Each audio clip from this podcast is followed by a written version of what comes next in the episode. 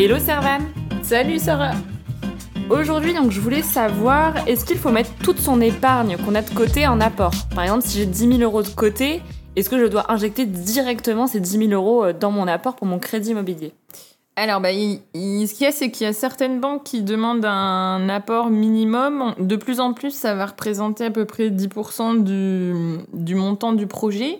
Donc, potentiellement, si tu as uniquement 2000 euros, tu n'auras pas trop le choix que de mettre euh, la totalité sur euh, le projet. Mais selon moi, si tu en as la possibilité, il vaut mieux que tu aies un peu d'épargne pour faire face aux, charges imprévues, par exemple, euh, qui pourraient se présenter à toi et que tu te retrouves pas embêté dans le paiement de ton échéance de prêt parce que tu n'as pas de latitude euh, à ce niveau-là. Donc le mieux, c'est quand même de garder un peu d'épargne de côté. C'est plus sécurisant et pour la banque aussi. Mais bon, parfois, c'est quand même compliqué d'avoir euh, des gros montants. Donc, euh, suivant ce qu'on a, on peut être contraint de mettre la totalité sur le projet.